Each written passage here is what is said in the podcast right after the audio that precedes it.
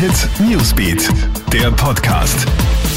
Hey, schönen Sonntag aus der Krone Hit Nachrichtenredaktion. Ich bin Matthias Klammer und versorge dich mit den wichtigsten Infos für deinen Start in den Tag.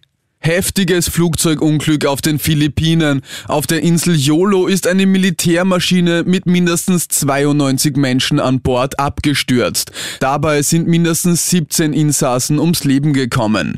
40 Soldaten sind aus dem brennenden Wrack gerettet worden. Die Suche nach weiteren Überlebenden geht weiter. Bei dem Unglück soll es sich um einen Fehler beim Landeanflug handeln. Genaueres wird jedoch noch untersucht.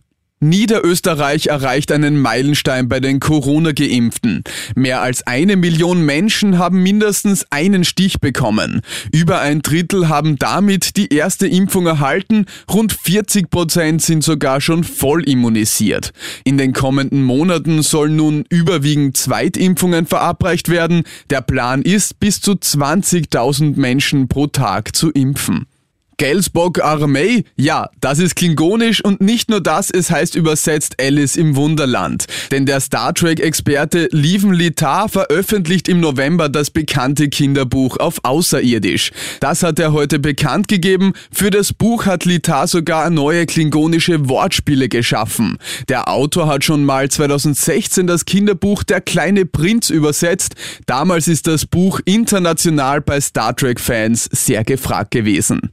Das war's mit deinem Podcast für heute früh. Alle Updates gibt's immer für dich im Kronehit Newsbeat und wie immer auf kronehit.at.